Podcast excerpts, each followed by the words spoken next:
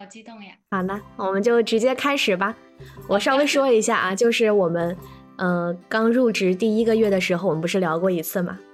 转眼就已经到了半年，然后可能我们俩在这半年的时间里呢，也遇到了一些问题、瓶颈或者是困惑等等等等，所以呢，想通过这样一期播客呢，互相的交流一下，我们进行一个业务上的探讨，还有生活上的分享，对。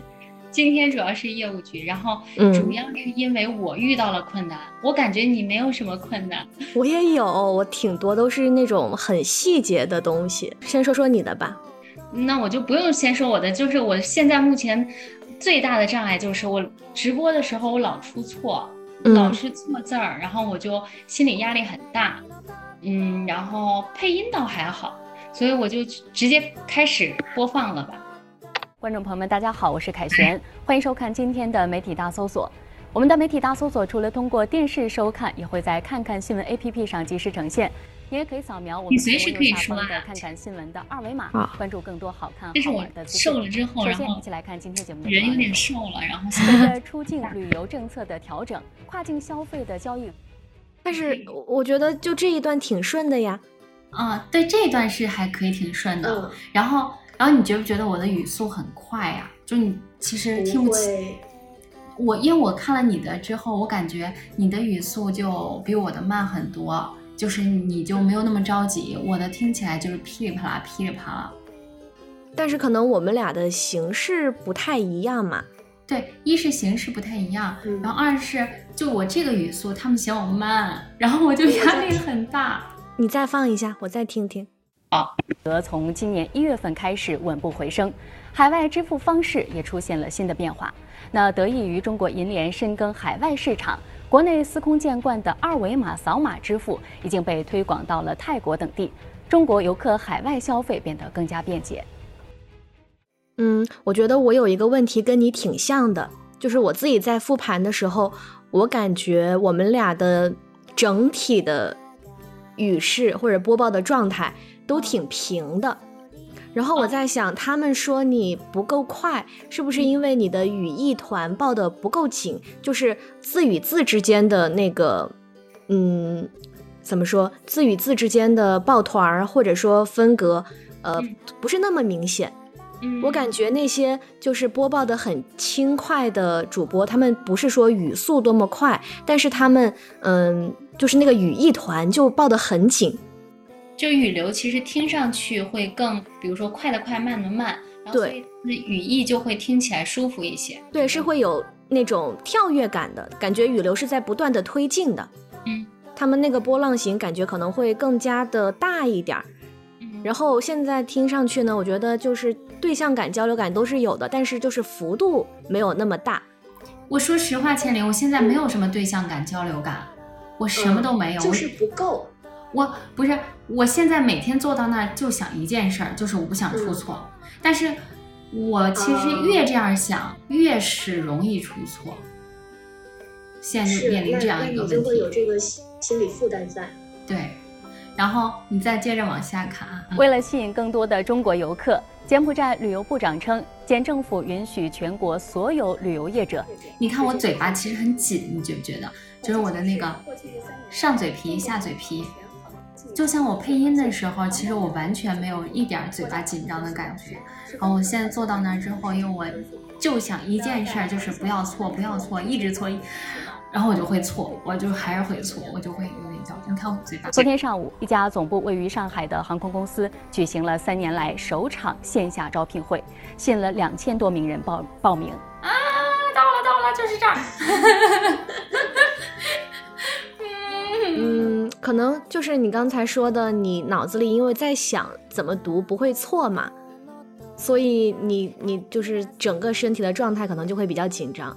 如果你想要再放松一点的话，你要把这些意思变成你说的话，嗯嗯，就是对找到那个新闻的新鲜感。就曾老师给我们上小课的时候吧，他就说你一定要找到这个新闻，它为什么值得传播。你自己读起来，你觉得哪一点是很有意思的，或者说你自己很感兴趣的？然后你把那个重音给拎出来，然后加一点儿你的这个态度进去。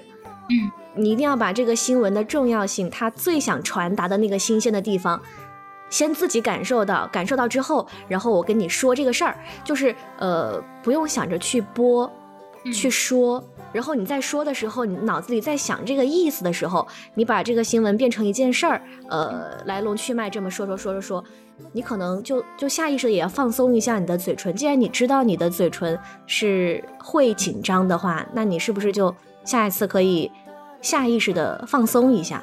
对我现在其实每次，比如说我回看的时候，复盘的时候，我看到自己嘴巴，呃，我上一次嘴巴是上嘴皮紧，就是这样。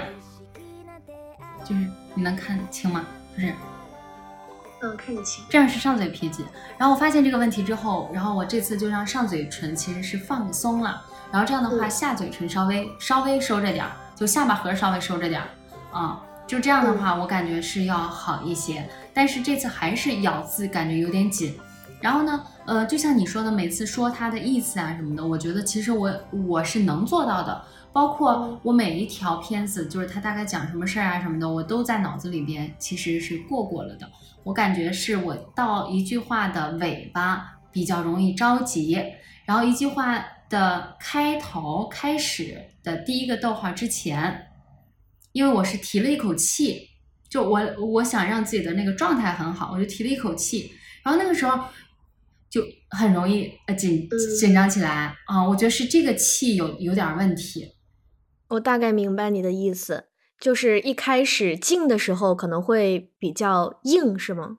对，硬和慌，嗯，然后我的那个出来的时候又有点想找那种啊，就是收尾了的那种感觉，就会有点急。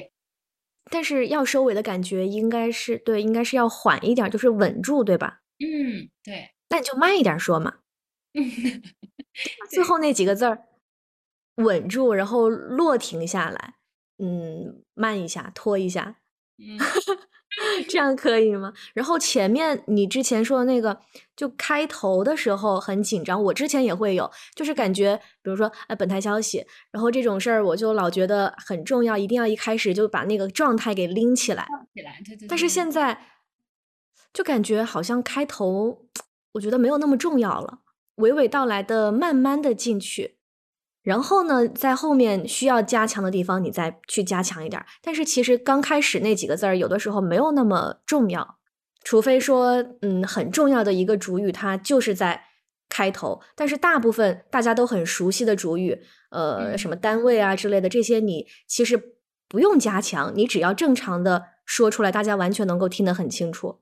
嗯嗯，对，除非是你像那个什么 Chat GPT，这个大家第一次听到，好，那你要。刻意的强调，他又在一一句话的开头，那你可能就要稍微的呃慢一点强调出来。但是大部分我觉得开头都不用去强调。那千灵，我想问你问题，就是有直播的时候你们有倒数吧？呀？嗯，有。然后倒数的时候你会紧张吗？倒数的时候，因为我们节目是录播嘛，我唯一一次直播就是去新闻中心帮忙那一回，然后那一次我是。他倒数的时候，我是有感受到心跳加速，但是走上去之后又好了。我其实第一次直播的时候，我一个字儿没错，嗯，然后因为我那天只想着就是不错字儿，然后后面就每次到了倒数的时候，我就会有点紧张，就我就会听到那个。五四三二一，然后我就那个过程就是我心跳逐渐加快的一个过程。为什么呢？那你当时在想些什么呢？也是不是？我其实什么都没想，我就是你看他从数数五的时候我就开始提气了，然后一直撑到一，然后镜头亮了，我要看镜头开始说话了，然后这个时候我气已经撑了五秒了，其实我已经没气了，所以我就会慌，我感觉，所以我觉得，嗯嗯。上一次樊维跟我说，他说，他说，呃，他给我，呃，呃，看了我的直播之后，他说，他说接的不用那么紧，等灯光亮了之后啊，你再起范儿做，开始讲。我觉得这是一个方法。嗯嗯嗯，对我也是，他一般倒数到一的时候，我才会提起气，开始调整一下状态。那我可能是提的太早了。对。可能就会僵持的有点累，比较难维持吧。对你刚才说那个就是嘴型的问题，你还好，我觉得就比较正。我是嘴巴一用力就会歪，它就会往这边歪，而且歪的很明显。你比如说上左上左下，右上右下嘛，我只歪右右下。一会儿所以 所以就会还挺明显的。然后我这几次呢，也就是刻意的去放松了一下，稍微好一点，没有那么明显了。然后我就发现，好像唇是不要用力的，因为一一个字的动成其实主要是靠舌嘛。嗯，偶尔什么那个双唇音啊这些会接触到，但是其实不需要太用到唇部的力量，对吧？然后我就发现，其实这样的话，一个是你唇部放松，你的字音听上去没有那么咬得很死，呃，另一个就是能够听得清楚。之前我上那个演播课的时候，嗯，所有的老师都跟我们说，就学播音的，我们说话太字正腔圆，太用力了。但是其实你们练了这么多年，你就现在特别松弛的说一句话，你都比普通人要说的很清楚，就完全不太会出现那种听不清的状态。我明白，我这个是怎么意识到的？是我配音的时候意识到的。就是我配音的时候，最开始因为我很想发的很饱满，然后那个尤其配音嘛，你就是听大家对听听感要求更高，就我很想把每一个字音发的非常非常的标准，然后我就会唇非常的用力，然后这样用力了一段时间，我就发现我的出错率特别高，嗯，然后。嗯，在后面我把嘴巴放松下来之后，就真正做到就是我感觉是口腔里面在说话，然后嘴皮子是放松的，嘴巴放松，然后口腔打开的那个状态找到之后，我现在基本上配音不怎么错。对我很想请教，怎么不错呢？虽然我能够松下来，但是我一就是比如说一段话，我一定会错，我一定会给它断成很多次，而且我一旦录错了，我就老想着重来。比如说这一段特别长，我已经录到这儿了，嗯，我觉得也可以接接着往下录，但是录完之后，我又觉得我应该来一遍更加完整的，然后我又要倒回去重新录一遍。你们那个录音是有录音师给你们录，还是你们自己录啊？我们自己录。哦，那怪不得，那你就是。给自己惯的，嗯，因为我们有录音师在外面录，然后你想你你是不会那么就是你不能频繁的辛苦别人一直给你重录，嗯，然后我们慢慢就变成了外面有个人，他就像在盯你直播一样，但是心态上没有那么紧张啊，就是你会说啊这个字我稍微可能调了一点点，但是就是一般听不出来这种就可能就能把它顺下去。然后以及比如说错了之后，你真的呃走错很多段段，但是它是不允许你一遍一遍从头开始来的。然后我觉得这样就练出来了。你可以下次试试，就是你也作为一个旁观者，不要给自己那么多次机会，试试。嗯嗯，对我之前也是，你说那个出错的问题也是一样的。我之前顺稿的时候嘛，也是一样，我只要错了，我一定会从头再顺一遍。后来师姐就跟我们说，就是你错了，你要学会很自然的过渡过去，对，看上去像你没有错一样，或者说你自己怎么把它给呃圆过来，对，因为我们那个访谈的话，你问问题嘛，也不一定说一定要按着那个提词器一字不落，所以你可以稍微的改一点点，那你就要把它变成你的话圆回来。然后后来我听他是这么说之后呢，我在顺主持稿的时候。我会就是减少练习的频率了，嗯，即便错了，我也不会太有心理负担。就是错了，那我继续往下念就好，嗯，就是听稍微磕巴一下，我觉得还好，嗯。然后，但是配音我还没有没有这样试过。我感觉还有一个很我对我来说很重要、很有用的，就是集中。就我现在发现，之前我配的时候老错，是因为我以为我挺集中的，但是其实我一点都不集中。你说的集中是注意力还是你的注意力？就是眼睛、嘴巴、脑子，就是这三三项都要集中。我觉得我之前我脑子的集中只是我那个精神集中，因为精神紧紧张，所以你集中。但是我的脑子没有集中在他在说什么，你懂我意思吗？我以为我脑子的紧张状态就是我集中在说什么了，但是其实不是，这是两回事儿。你可以给自己区分一下，你的那个集中状态是集中你在配音，还是集中这个文稿在说什么？嗯嗯，然后这是脑子的集中，然后眼睛的集中就是呃，就是一行一行，或者说嗯几个字几个字，你有没有就是就啪啪啪，就是就有这种感觉，你懂我意思吗？就是你就像一个那个嗯呃光标一样。嗯，就是你想象那个鼠标刷那个呃复制的时候刷的那个光标，你就想你的眼睛就是那个东西，像一个机器一样，就那样扫描。对对对，就是那种感觉。我从来没有过这样的感觉，挺神奇的。你可以试试，你就是你去试呃试的时候，你就就眼睛就盯着这个东西，就就就这样飘飘飘飘，就这样一飘飘飘，你试试。就是现在可能，比如说为了呃下一句不错，你有时候会。还在读上半句，你可能眼睛飘到下半句了。那应该这样做吗？不应该这样。我觉得可以适当这样，但是你不要养成，比如说还读着这儿，你啪跑到这儿了。你应该是你的是呃那个锁锁锁定的范围就固定在，比如说五个字，这五个字是平行移动的。你不要配着这儿，然后你看看到这儿了，就你想你就想知道下一句是什么了，因为你怕自己出错嘛，怕接不上下一句，就会这样。但是你可以让自己的眼睛就是，嗯，很固定的锁定在五个字，五个字，五个字，就像一个光标一样，很神奇。我现在慢慢有这种感觉了。然后就是嘴巴的集中，嘴巴的集中就是我刚刚说到的那个，就是我发现等我把嘴巴放松下来之后，口腔打开，然后口腔的状态好了之后，我就没有那么容易错了，就是不会出现那种语语音上的错。你比如说。嗯，把一说成玉，把玉说成一，这种就是呃纯口腔问题的错。然后那个集中不要集中在嘴巴上，要集中在口腔里，这样就没有那么容易出错。你可以试，我们可以试一下，一会儿可以试一个稿子，我随便找了一个。妈呀，这种我从来没有配过国际的新闻啊！至于去反动派控制区，去民防志愿组织白头推称，有两千一百六十八人因地震死。你看千灵，我刚这第一遍没错。嗯，我刚刚我觉得我就是没有说到你那个眼睛、头还有嘴巴专注。我我自己的感觉就是，我做到同时，只要能做到这三个，我就不错。嗯。我刚刚看这几个数字，两万九千六百零五，我看的是零五，我说的是零六。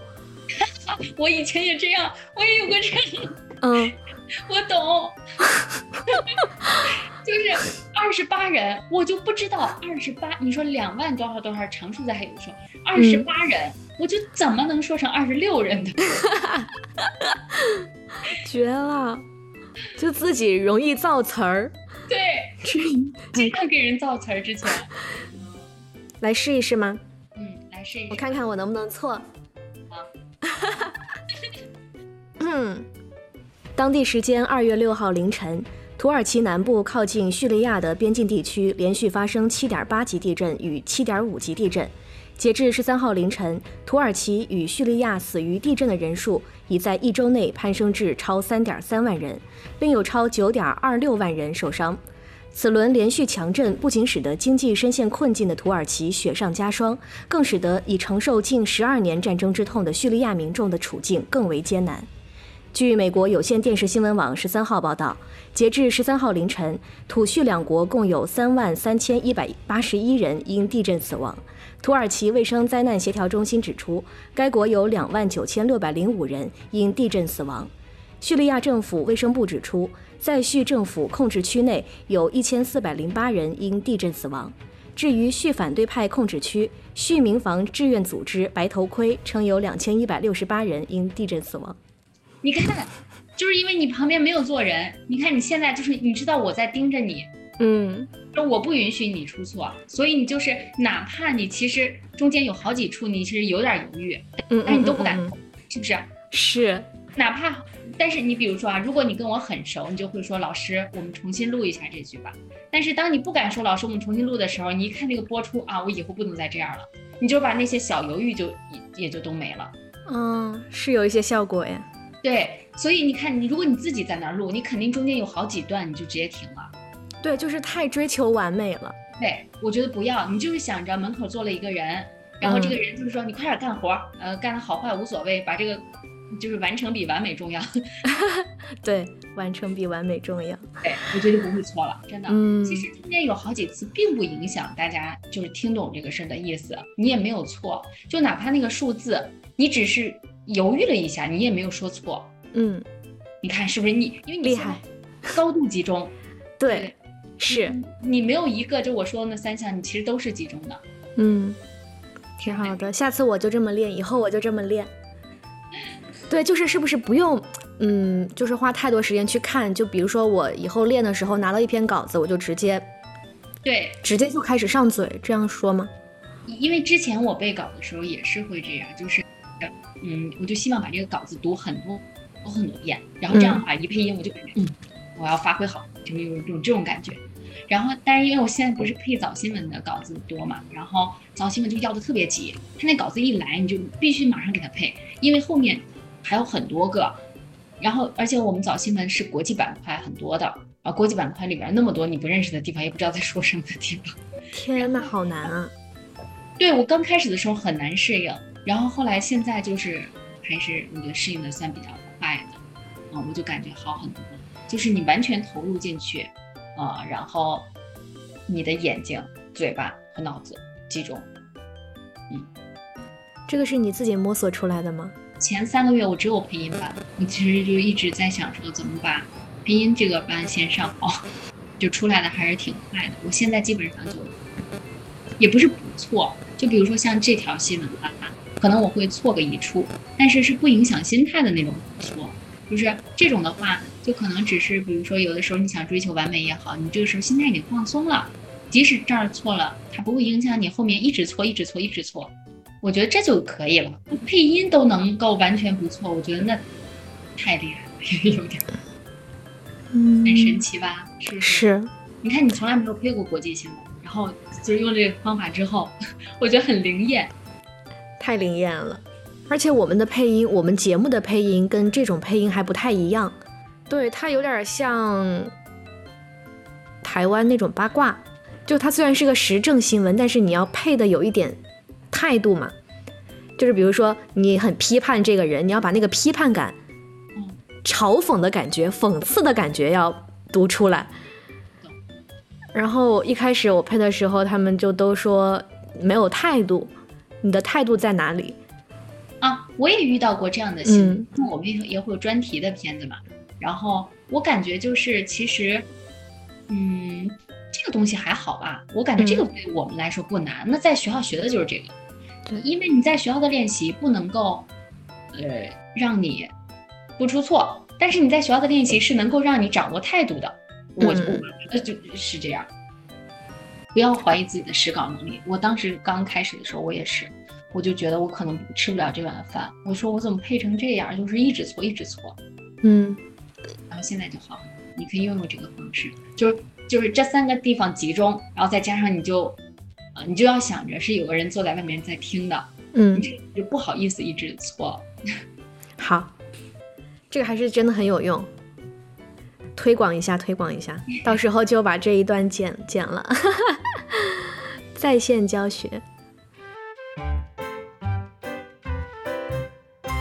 还有就是，你不是说你嘴歪吗？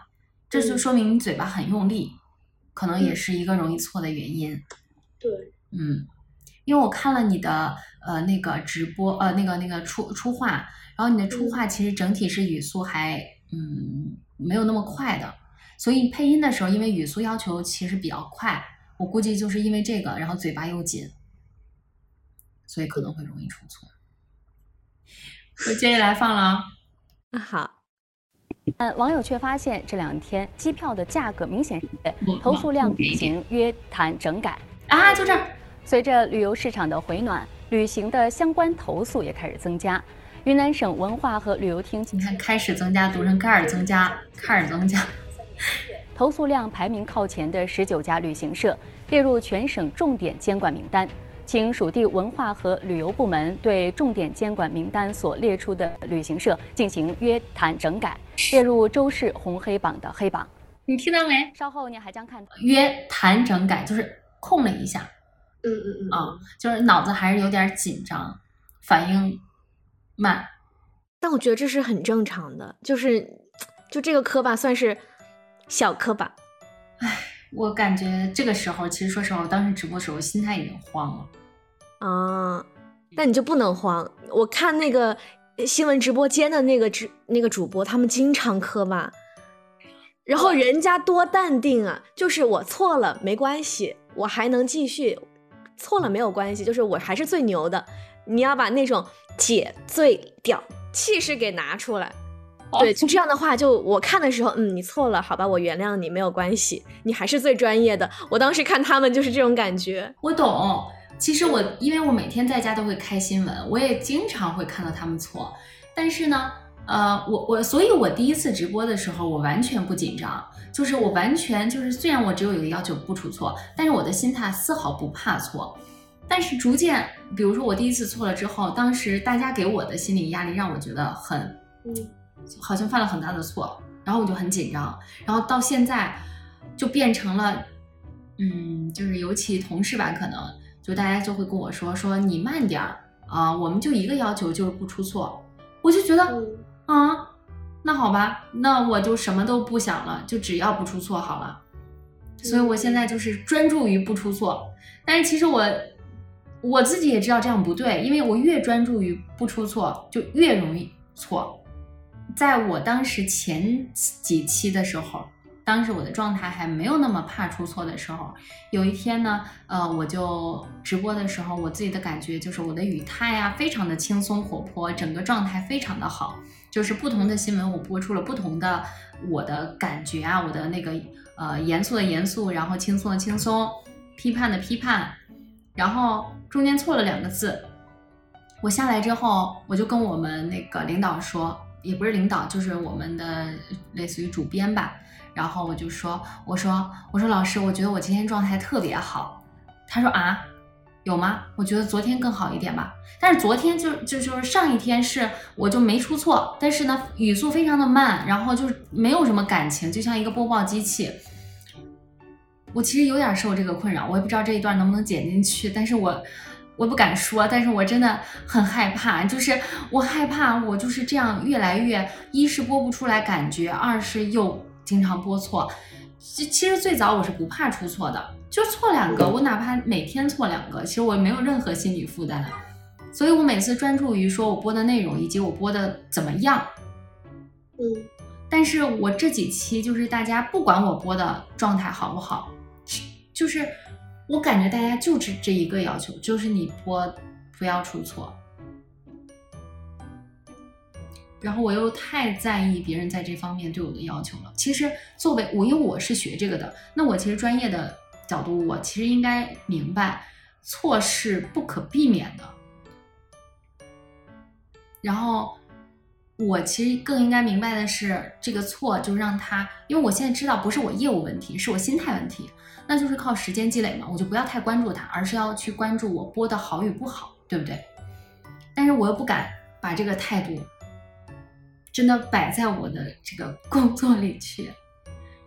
我有遇到类似的问题。我之前有一段时间，我是会愿意去接话的，嗯。但是呢，有的领导会说，这种很敏感的话题，你不要接话，尤其是年轻人，你就按稿子来念。那也是就像是一个很生硬的播读机器。而且我发现，就你不让我接话的话，虽然我接的也没有多好，但是。每一次人家说完，我就说同样的话术，谢谢您，谢谢您的分析，谢谢您的解读。然后我在复盘的时候，我就发现特别的雷同，就好像这一档节目是打了几个一样的隔断一样哦。然后就是你你是来给这个节目打点的，对，没有那种串起来的感觉。问的问题，哎呀，就也是。比较雷同，语势比较雷同嘛，所以我就感觉我好像每个问题问出去的感觉和接话的感觉好像都是一样的，但是我稍微如果加一点接话的话，稍微的会自然一点点，但是目前接的水平还不太好。对，然后我也在想，那我以后到底是接话还是不接话呢？哦，我刚看到你的，我还想到一个问题，我觉得跟我很像，他们说我太温柔了，我也是。尤其是我们这种台海节目，你要很硬气，要有态度。我有一天，呃，就是播那个地地震的新闻的时候，然后我我就严肃嘛，就比较严肃。然后那天严肃回来之后，我复盘了一下，我又太严肃了，我严肃的就感觉我我在播战争类新闻啊之类的这种，呃，所以我觉得这个就基调这个度也是摸索出来的。我觉得这个嗯也没关系。我们现在刚入职，然后刚开始上节目，我觉得总有一种想要讨好观众的那个嫌疑，所以你就会非常的两眼放光，然后嘴巴上扬，面露微笑。他们不让我笑，他说不要微笑，我们节目不需要笑，就是面无表情，因为我会真的会录录的时候不自觉的笑肌啊会提起来嘛。嗯，然后尤其是到了结尾的时候，就容易笑一下。然后领导们就说：“嗯，还是要严肃，因为我们现在还年轻，我们总觉得对所有人都要有一种就是谦和的呀，就是我要嗯肯定你，我要迎合你，我要肯定你说的是对的，所以我们就会面露那样。就是当我们也没有那种讨好的，不就是不自觉的。”去讨好别人的那种习惯之后，我觉得就好了。就等你到了一定年龄，你就觉得我不用讨好身边的你们了。之后，呃，不管是同事也好，领导也好，和嘉宾也好，嗯，平等了。我们我们自己觉得跟他的关系平等了，我觉得就好了。这个好像也急不得。那我们来看看你的吧，我的差不多了。因为我们节目之前不是要走一段吗？嗯，我我觉得我走的也不够气势，就。领导也说过好几次，就说走的不够自信，不够大气。我先说，我觉得到这儿有有什么，就是你的鞋太矮了，鞋太矮了啊，因为你们是大全景，然后它的机位对主持人的呃，就是呃，怎么说，全身的那个体形体啊，不太友好。其实你应该穿一个更高一点的鞋，我估计你这个鞋也就六厘米吧，差不多吧。你基本上要穿九点五。才能好看，这么高，嗯，这么高，九点五或十一吧。那我走路会不会很奇怪？你平时在家只能平时在家练一练了，就一定是高的。然后你穿那个就裸粉色会好一些。你你不用管裸粉色是可以搭配所有衣服的，因为你们这个机位对你站在中间特别不友好，我觉得，嗯，你就看着没有那么好看。是我从现在从开始到现在，所有录的节目我都穿的这一双鞋，因为它矮，然后我走着舒服，所以没气势吧？应该对。然后就是你你站的是丁字步吗，亲爱的？嗯，是我感觉我自己觉得站直了好看，站直了好看。对你下次可以试试，就是你看你现在是一条腿是直的，另一条腿是丁字步稍微外外翻，对不对？嗯，你下次把两条腿都直一点。然后你穿一个高一点的鞋，然后但是不要太紧绷，就是那个腿站定之后稍微收着点膝盖，不要把那个膝盖绷绷得太直太直，就是那个膝盖稍微就是这样子一点。我说那个膝盖不是不要这样，就是你稍微就直一点，就因为站站太直，不是膝盖就不自觉的就是会回收嘛，你就把它这样，然后你直着对镜头。然后让腿看起来很直，然后穿一个高点的鞋，下次试试。没了，其他没了。我我倒没觉得你走的没气势，我觉得还行啊。现在好一点了，刚开始是确实没气质。为啥呢？是因为我觉得你要在固定时间内从呃这边走到那个定点，其实是需要你很紧张的。然后你有语速，呃，你的那个步伐的速度是有要求的，你不可能说走的特别轻快的。嗯，对吧？嗯嗯，我觉得还行。天呐，我看我自己的，我觉得我的学生腔有点重，就尤其是在接话的时候，对他们说我接话很弱。就比如说你是专家，你说完之后，好的，谢谢老师，就是这种感觉，没有很专家范儿的成熟的态度。我懂。就是这个，因为之前我现在因为没有这个方面的节目，但是我之前就是做那个连线或者做采访的时候，我发现我也是这样，就是感觉我的气势很弱，就是大家说什么我都是嗯啊好，就是一直小心翼翼的在捧着一个东西的那种感觉一样。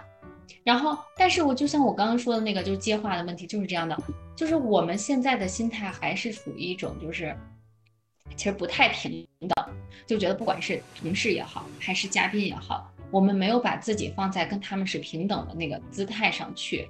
但我觉得这个东西，一是年龄、工作的时间，然后三就是你见的嘉宾多了之后，嗯，觉得就会好。就这个东西，你现在就即使如说你装出来那个样子了，可能也会过，因为就不像你这，就是可能会被被被被别人看穿。就有一种故作成熟的感感觉，我觉得现在这个这个事儿是急不得的，嗯嗯，就是要靠你一点一点，慢慢做的久了，然后才能把这种感觉拿出来。因为我之前采访嘉宾，我也会发现我一直有这个状态，而且我还频繁的，嗯嗯嗯，一直要肯定他，就是就是在迎合呀，你知道吧？就是很很用力的在。就是不自觉的 迎迎合对方的观点，不敢打断，对他们说在场都不敢听，嗯，对。然后我看今天上午看的那个节目，就是你们台里的那个主持人，他就很敢插话，对，因为我我看我猜你说的是何洁老师啊，啊好像是，嗯，他他的节目，他现在已经完全他们处于一个跟嘉宾非常平等了，嗯，我们其实内心还有一种觉得啊。你是嘉宾哦，你是学者专家，我只是一个刚毕业的大学生。对，就是这种心态。对，所以我觉得工作几年就好了。嗯，而且你要想，就是别人眼里可能也觉得我们坐在主播台的那个位置，我们也是那个身份的专家。嗯嗯嗯。那天也是跟一个姐姐在聊，她说。就是做国际新闻这种，嗯，他说对主持人的格局会有帮助，你觉得会有帮助吗？因为我不不做国际新闻，我顶多可能是我们新闻里面有国际时政消息，然后，但是我自己的感觉，格局有没有帮助，我不知道。我自己的感觉是，它让我对，嗯，就是有一个国际化的概念。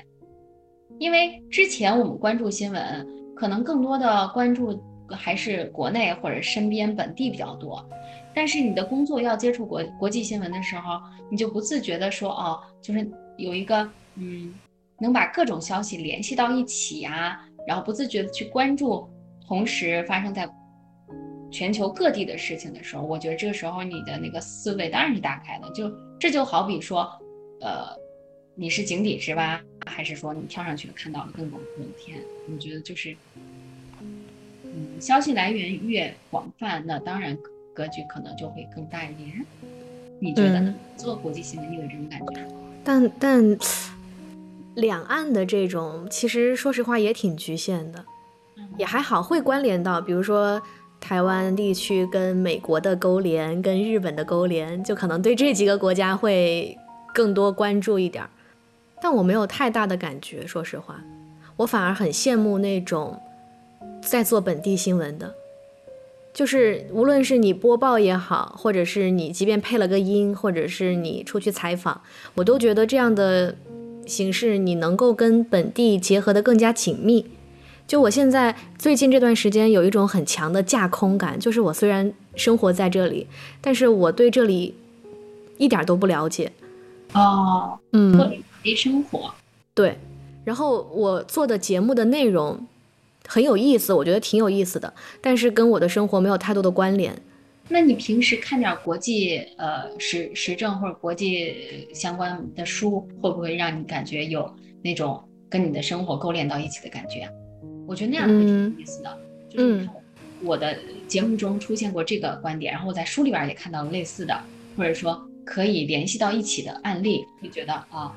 就是好像真实了一点。我在之前看的那本叫什么《置身事内》，它讲的是中国政府、中国经济的。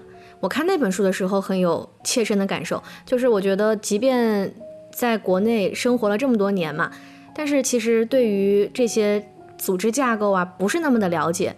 然后你只是看到一些表层的现象，但是他把那些内置的本质的东西都给你剖析了出来，你就突然恍然大悟了。就这种会让我觉得。很有收获感，然后能够建立起更深的跟这个国家的联系，但是目前在做这个节目呢，说实话还没有。如果说让我去驻台的话，可能会有。嗯，但你们那个节目什么都有，对吧？本地的，好像国际的这些都会关注到。嗯，对我们比较广泛。嗯，因为我们是消息类的，你你那个节目不属于消息类，所以它只能说，呃，我是国际关注国际新闻的这这种，还是说关注本地新闻评论这种，所以我觉得可能跟这也有，节目形态。对，哎，那我还想问一个问题，就是我觉得我这个节目的一个好处就是，它虽然跟新闻有关嘛，沾边儿，但它其实是个访谈，它会让，比如说我们每天两个议题，其实我自己在剪片也好，呃，或者是播报配音也好，我会把这一个小点的新闻，它的来龙去脉，它跟其他的类似的事件的勾连，它的关联性。我都能够了解到，我觉得这一点是挺好的。你的特别好，就是你好像每天都写了一篇论文一样的感觉。我现在就是我一天播很多，配很多，然后可能出来之后，我一个呃，但是也不能说一个也记不住啊，因为我还属我觉得我属于比较走心的。我如果说配音的时候遇到什么我不熟的、了解不了解的，比如说金融类的呀、医学类的呀，然后还有科技类的呀，就可能我没有那么擅长和了解的，我都会去搜，都学习。但是没有你像你你你肯定需要很深度的学习嘛，所以我觉得是很有意义的。你相当于每一期节目，你就给自己做了一个很完整的功课。嗯嗯，确实是这样的，真幸福。我觉得你这样的话，你在节目中其实是一个不断成长的过程。对，那你觉得就是你们这种播新闻比较多、播消息比较多的话，就你你比如说你带来这样的感觉，那你会怎么样去？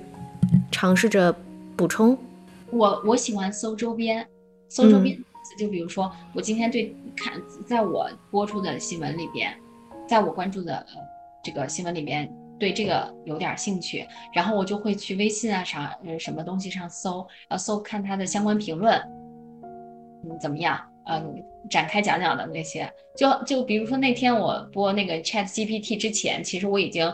刷到过很多次了，就是 B 站上已经有很多讲 Chat GPT 了。我第一次看到应该是在年前十二月的时候，所以我们台里就是开始报嗯 Chat GPT 的时候，那个时候其实对我来说我已经知道这是个什么东西了。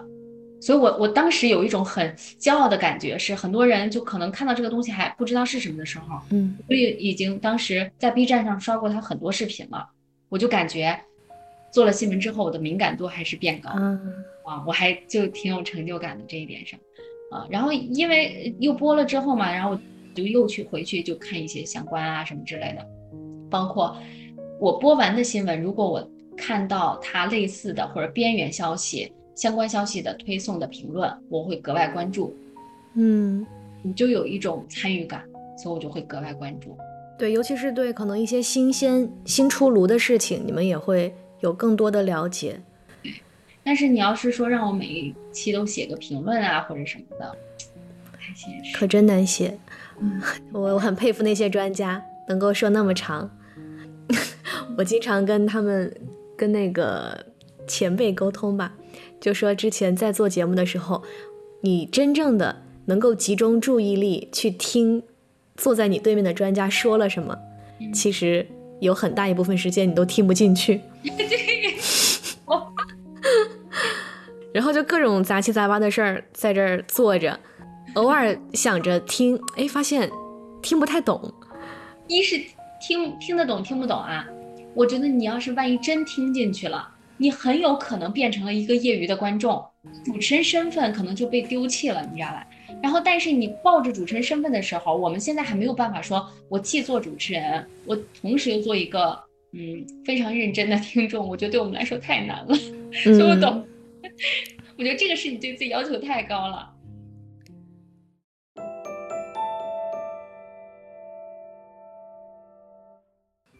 我们之前就是经常台里说到你直播遇到的一些突发状况嘛，录到一半那个主播的灯黑了，就突然脸一黑，然后紧急的加一个什么打光的东西摆在他前面。还有什么提词器宕机是最多的，所以为什么我们手里必须要拿那个，就是翻页的，就是你的你正在读的那一条稿子，必须是你在你手里一低头就能看到。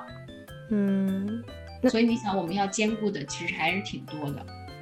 是的，而且可能更考验心理素质吧。如果一旦遇到什么样的突发情况，就得马上处理。我还掉过鼠标，那那怎么办？当时我吓死了，但还好，就是，嗯，它是倒数三秒的时候我掉的，不是我在说话的时候掉的。嗯，哦那还好。嗯，我嗯不过因为有这么一次，而且比较好的是，它不是在我说话的时候掉的，我就有嗯经验了嘛，我就知道了，就是下次鼠标掉了不用慌，因为鼠标掉了，我下面手里那个就是第一那一页就是我正在播的稿子，我就低头念就可以了。嗯但是掉鼠标那一下，对你突然间就是那个心态上的那个感觉还是有的。好吧，那我们今天就聊到这儿吧。下次有啥问题再来请教。我先把那个方法好好练一下，真的很有用。凯老师厉害。拜拜。好的，拜拜。